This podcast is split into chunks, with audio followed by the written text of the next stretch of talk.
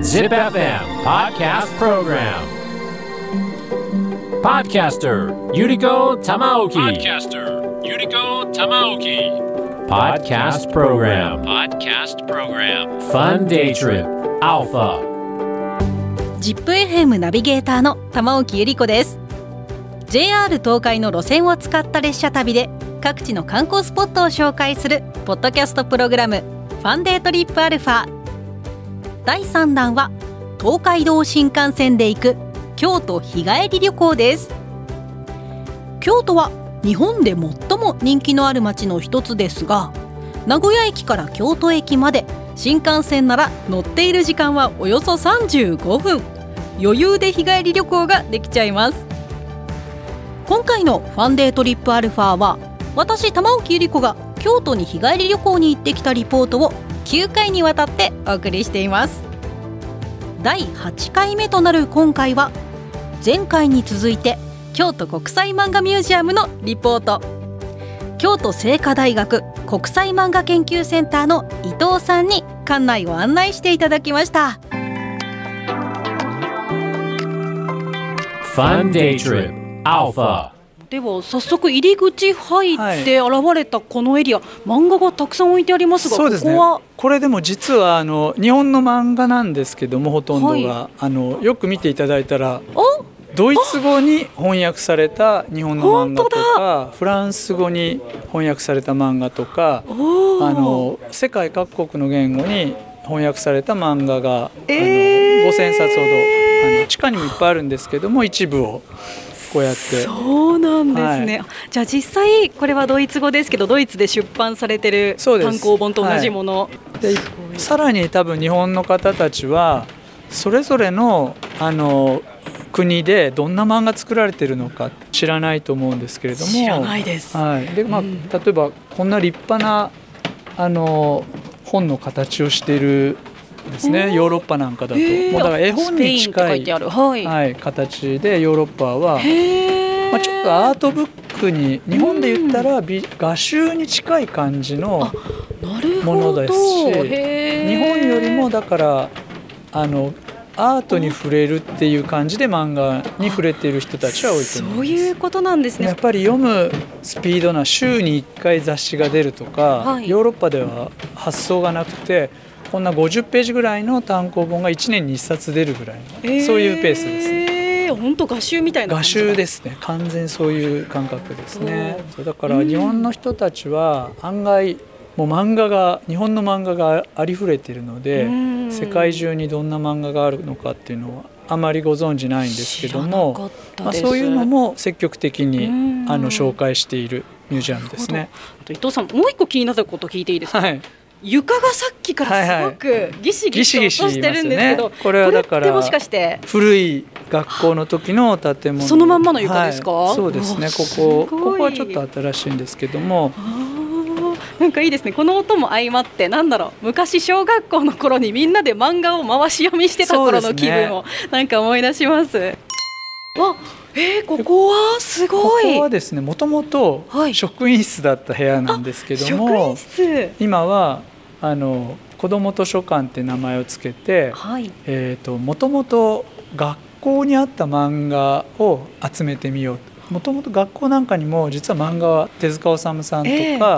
あと学習漫画っていう漫画でわかる日本の歴あ史とか。そうですそうです。そういうあのシリーズっていうのが図書館に実はあって、うんあの学校とか公共図書館にも実は漫画って結構あったんですけど確かに。あと絵本をあの書いている漫画家さんとかええ。あの柳瀬隆さんとかあ実は漫画家なんです。アンパンマンの、はい、ええ。彼はあの漫画家だったので、まあ、そういう人が結構絵本をたくさん書いている。ので、うん。僕らは知らないうちに小学校の図書館とかで漫画いっぱい読んでるんですよね、本当ですね、はい。そう考えてみたら、はい、それをちょっと思い出してもらおうっていう部屋で、まあ、特にこう、ゴロゴロしてもいいよっていう部屋にね本当そう。今もあの小さいお子さんたちが、あの漫画本を片手に、はい。ちょっとこうねゴロゴロできるようなスペースになってるんですよね広く。ね靴を脱いでうんここは本当にみんなゴロゴロしてますね。本当だ。本当にくつろぎながら、はい。ちょっと勉強にもなる本を読みながら。そうなんですよ。あのお天気が良ければ、はい。あのグラウンドに今人工芝が敷かれているので、あのそこでみんなゴロゴロしながら漫画読んでます。えー 最高じゃないですか、はい。そうなんです。うわこの辺りすごいもう本当に学校だったんだなっていうのがすごく伝わってくるような。であの1930年代ぐらいのすごく立派な建築様式をそうですよね。こうしているのでちょっとところどころに、なんでしょう。ちょっとモダンレトロとでも言いましょうか、はい。まさにそのモダン建築って言われているあの建築の多分京都でも代表的な建物になってます。でまあ、こういう扉なんかも当時のものなんですけどあこれ校長先生の部屋。そう部屋自体もこうやって そのまま残してる部屋もありまして。すごい振り子時計が。もう100年時計みたいな感じの時計ですすけども、はい、へえ。で階段の踊り場のようなところに出てきて、この階段もなんかちょっとこう小学生だった頃を思い出して懐かしいです。でここで滑あの手すりで滑って遊んだそうだそうだ先生に怒られて。相当立派なやっぱりこういう手すりなんかも立派で壁なんかも。ね。とても立派で。う石造りはの立派なこうねえ。そうなんです。あこのなんか正方形のこの床なんかはあれですよね。はい。掃除の時間に間になんかね。埃が詰まって、はいはいはい。なかなか取れなくなったりとかして。そうなんです。よそれがあの100年バージョンって感じですね。本当ですね。じゃあ伊藤さんこの中は何があるんでしょう？これはですね畳敷きの、ね。はい。ええ。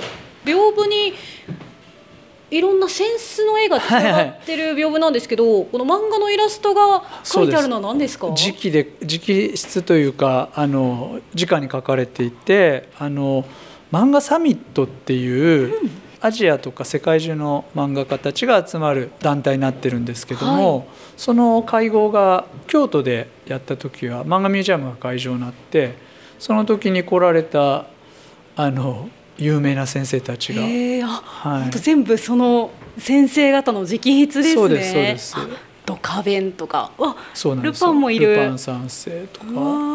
そうなんです。もうだいぶもうお亡くなりになった先生もいらっしゃるので結構貴重な、本当ですあのもね。のにもなりつつあるんですけれども。すごい。これをあえてこう屏風に描くっていうのもそうですね。ここぴったりにうん。和室にぴったりのものになってます。あのここは館長室で今あの前館長で今の名誉館長はあの養老孟さんなんですけはい。ど二代目館長は荒俣宏さんで。はい。村本さんなんかすごいコスプレした等身大の パネルが置いてあります。そうですね。あの 自分はもともと本当は妖怪だって言って言い張ってるんですけども、人間の姿の荒俣さんですね。なるほど、はい。人間に化けた姿のは荒俣さん、まあ、ご本人もあの漫画をずっと描かれてたので、漫画家になろうか作家になろうかって言って作家になられたっていう方なので漫画がもともと大好きで。そうなんですね、じゃあ実際にこちらにおいでになることもあるんですか？はいはい、あの定期的に来られててあの地下に潜ってあのすごい面白い漫画見つけたって言って自慢するみたいなことをするので あのじゃああの僕にじゃなくてあの来てるみんなにその話してくださいって言って、はい。こう館長が地下で見つけた面白い漫画を紹介するっていうちょっとしたコーナーも大漫画ラクタっていう。大漫ガラクタ、はい。ガラクタと漫画をかけて。はい、ガラクタがお宝なんだっていう思想なんですけども。うんここはあの音楽室だったところなんですけども。音楽室、はい。大量の手首が展示されてるんですけど、はい。これはですねあの漫画ミュージアムであの漫画家さんをお呼びするイベントなんかをあの定期的にやってるんですけど、はい。その時にあの型を取らせてもらった石膏の手なんです。漫画家の手なんです。じゃあ本物の漫画家さんの手のレプリカですね。そうですね。レプリカって言ったらいいのか。もしかしてこのそうなんですよ。もうシワの一本一本とかもそのままですか？もうそのままです、えーわ本当だ。モンキーパンチ先生、はい。2007年の時に。そうですね。えーこれちなみにどうやって作ってるんですか？これはですねあの歯医者さんのはい。歯型を取ったりする、あの柔らかい素材あると思うんですけど、あれでを似たようなものをバケツ一杯に入れて、はい。そこに手を漫画家さんにお突っ込んでもらって あの固まったらそこに石膏を流していくっていう。えー。形です。いくつくらい今ありますかこれはですね今100以上ありますね。すごい、はい。じゃあもう100以上のこうすごい漫画家の先生方がみんなバケツにそうそう。どの先生もあの平等に突っ込んでもらってます。本当ですね。あ本当柳瀬隆さんだったりとか。そうなんですよ。へ柳瀬さんもそうなんですけどももうだいぶお亡くなりになってる方たちもいるのでーここにあるのは宮崎駿さんもいらっしあそうです。ゃいます宮崎さんも。島本和彦さん、この部屋は、はい。あの街頭紙芝居を紹介してる部屋でえ保育園とかの紙芝居じゃなくて、あの街の中で自転車で回ってた時代が、はいはあのかつてあったんですけれども。へーあのテレビが登場する前まではそっ娯楽か娯楽の王様だったんですけども、なんか今はねこうテレビでこう、はい。アニメを時間になったらテレビつけてみますけど、はいはい。そのような感じで時間になったら紙芝居のそうですそうです。おじ人が来さんがてこうあのやるよって公園とか路上なんかでやってたものなんですけども。子供たちがわーって集まってきそうですそうてです。早く早くって。そうですそうです。えー。でその紙芝居はあのテレビが登場するとまあ滅んじゃうんですけれども、はい。あのその紙芝居の絵を描いてた人たちが結構漫画家になってるんですね。あの水木しげるさんなんかは紙芝居を描いてた人なんですけど、はいそういった意味では紙芝居は漫画の、まあ、お父さんみたいなもんでもあるんです。か。伊藤さんこれ、はい今ももしかして？そうなんですよ。あのパフォーマンスをししてもらっててあの開館以来ですねあのずっとやってるあのパフォーマンスで実は漫画ミュージアムの中でも一番人気のコーナーの一つです。そうなんですか、はい、子どもたちに知らないはずの子どもたちに人気で、うん。だ漫画ってこう一人で静かに読むっていうはい。ものなんですけど、まあ、ある意味こうみんなで読むっていうあかー。みんなで一緒に楽しむっていう文化なんですようね。んであの紙芝居屋さんも子供いじったりとか、はいはい。そのやり取りコミュニケーションが楽しいっていう多分世界。ですそうね。いうことですね、はい、あここは体育館ですここはですね実は2階建てのはい。建物でこれ分離してたんですけども、はい。2階は講堂で、はい。1階がとあの体育館っていう分かれているそうなんです立か派なんですよ。でここはあのどんちょうも見えステージもありますけれども、まあ、まさに小学校のセレモニーホール本当ですね。でこのセレモニーニーホールで、まあ、常設展っていう形ではい。あの漫画って何っていう、うん。あの解説をしているコーナーででやっぱ海外のお客さんからすると日本の漫画ってすごく特別なもんであの自分たちの国のものとちょっと違う特殊な文化だっていうふうな認識があるので、まあ、その外国のお客さんから見て日本の漫画ってどういう特徴あるんだろうっていうのを、うん。まあ、8つぐらいのコーナー作って解説してるっていう、まあ、常設展示なすねるほど、はい。もちろんね漫画にご興味のある海外の方もそうですけど、はい。私たち日本人も改めて漫画がどういうものなのかをはい。知ることがむしできる、ろあの日本の方にほあの知ってもらいたいっていう気持ちでいますね。本当ですね、でこの周りのところは、はい。えっとまあ、主に戦後の漫画のすあの毎年ごとに区切られている本棚を作っていましてはい。あのその年に連載が始まった、まあ、漫画史の中でも重要な作品がうん。単行本が置かれていては700作品ぐらいあるんですけれどあも、まあ、それを読めば、まあ、戦後漫画についての博士と言っていいと思います。なんかこうまあ自分が知ってってる時代の作品はもちろんですけど、はいはい。自分が生まれた年とか例えば、はいはいはい自分が生まれる、まあ、10年前20年前はどんな作品があったんだろうっていうのを知れますね。だから結構あのご家族で来られているお客さんいっぱいいますけど、はい。これはあのお父さんが読んでた時代だよみたいな話でうん。あこんな漫画だったんだ読んでみようみたいなそういう、まあ、コミュニケーションも生まれてます。かじゃあこう、まあ、例えば親子だったりとか、はお年齢差のある人同士で来てもまたいろいろ異文化同世代だ交流というか。ったらそれはそれでああ盛り上がる。んだよねみたいな感じで盛り上がる超盛り上がってな。本当ですはい。ね、本当もう天井よりね。この上の井ぐらいまでずっと漫画が並んでる。えっと、手の届かないところにあるうん本棚にも本がいっぱい詰まっていて、はいこれは実は飾りなんですけども、あの漫画雑誌がはいあのたくさん入っていまして。ジャンプとかそうですそうです。リボンリとかそういう。で実はこういう漫画雑誌が地下に収められていて、はい。でその漫画雑誌もあの地下のあの25万冊もあの予約していただいたらあの閲覧室っていう部屋であの金曜日と日曜日だけなんですけども見ることもできるんですね。本当ですか、はそれこそ自分のこ子供の頃読んでたうん。リボンを読みたいって言ったら、単行本で読むのも面白いんですけどその雑誌で読むとあのああのグラビアがとか、あうん。プレゼントがファミコンだとか、うん。なんかそういうあの本当懐かしい感じ。懐かしいですよ。多分誰しもみんな初めて買ったお小遣いで初めて買ったジャンプとか,、ジャンプとか。私の場合はリボンでしたけどはいはいはい。あると思うんですよね、はいはい。その後もう今でも持ってる人ってもうなかなかいないと思うんですけどそれ見たらすごい当時の思い出蘇って感激しますよね、あの一瞬でもうその時代に多分戻れると思いますね。うわー。いいですね、はい。ぜひ予約してちょっとそれはいははい。地下にも潜ってみたいですね、ぜひそういうこともできます。うん。はい。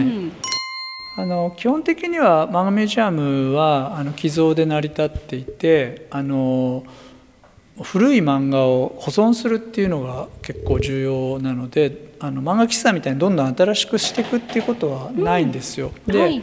ただこのコーナーはあの毎年いろんな漫画のランキングっていう賞とかはいがある、はい実ははい何十もあるんですけど、うん。その上位ランカーの作品だけは新しく買っていてだからこれがこれ2022年の,、まああの一番面白い漫画だと思います。じゃまさにここ最近で漫画史に新しく名を刻んできた漫画たちはもい。読めると、あ少しずつ足していくスパイファミリーとか、はい、東京リベンジャーズとか。そうですそうですそうです。あー。あいいですね、もう本当ももう文字通り古今東西の漫画を扱っている。本当ですでねまあ日本に漫画の施設って実はあの70とか80ぐらいあるんですけども、そうなんですか。ほとんどはあの、えー、と例えばアンパンマンミュージアムとかあのそ手塚治虫記念館みたいにはい作家さんとか、キャラクターの名前がついたうん。施設でであの漫画ミュージアムみたいな漫画総合で扱いますみたいなところはあんまりなかったんですよね。確かに。はい、でしかも大学がやってるのでちょっとこう、アカデミックな形でうん。紹介するっていうのが特徴の施設ですね。いやでももうこれだけの漫画があったら一生かかっても漫画増え続ける限り読めないですそうなんけですよ。ど、はい、それでもこうやってねどんどんどんどん歴史が積み重なっていくというか、でそこにはきっとこう世代の感覚だったりとかその時代の雰囲気もすごい反映されて明らかにそうです。いますよね。よりそはいの、さっきもおっしゃったように日本人の生活とか、うん。こう日々の暮らしの中に近い場所にある読み物だからこそ、はい。よりこう、まあ、庶民に近いというはいはいはいはい。かみんなの感覚に近いその文化とはいはい。かがすごい残ってる、なんか例えばちょっと前のあの漫画読むとまだみんなガラケー使ってたりとかああそうですね。はいはいはい下手したらポケベルでやり取りしてたりとか、そういうところにももねすごいこう普段の暮らしのなんか積み重ねが残ってる感じしますよね。本当もうむしろそのそういう社会的な無意識のあの意識みたいなものを一番最初にキャッチしてるのが漫画だと思いますね。そうはい、一番最先端で多分作家さんも無意識に取り入れちゃってるぐらいのすごい感度の高い表現なので例え。ばコロナの話とかあとあのジェンダーの話とか、そういうあの社会意識が変わった瞬間にもどんどんどんどん取り入れて作品にしちゃうっていうものなのでおっしゃってるようにあのすごく時代反映している本当ですね。もう歴史資料だと思いますね、そういった意味では。ねあ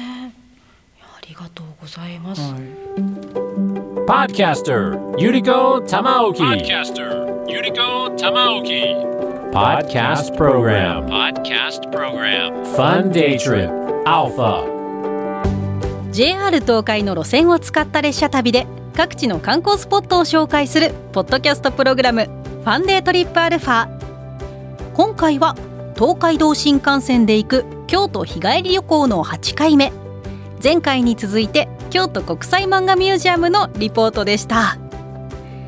いや面白かったな。本当に漫画を通じて立体的に未だ知らなかった方向から世界を知ることができました。漫画の魅力だったり奥深さを再発見できるそんな体験をすることができました。さあ東海道新幹線で行く京都日帰り旅行。次回は京生麩の専門店のリポートです。Spotify や Apple Podcast、Amazon Music などでお聞きの方はお気に入り登録をしておくと次のエピソードがアップされたら通知を受けることができるのでおすすめです。次回の京生麩の専門店のリポートもお楽しみに。ZIPFM ナビゲーターの玉置ゆり子でした。Fun Day Trip. Alpha.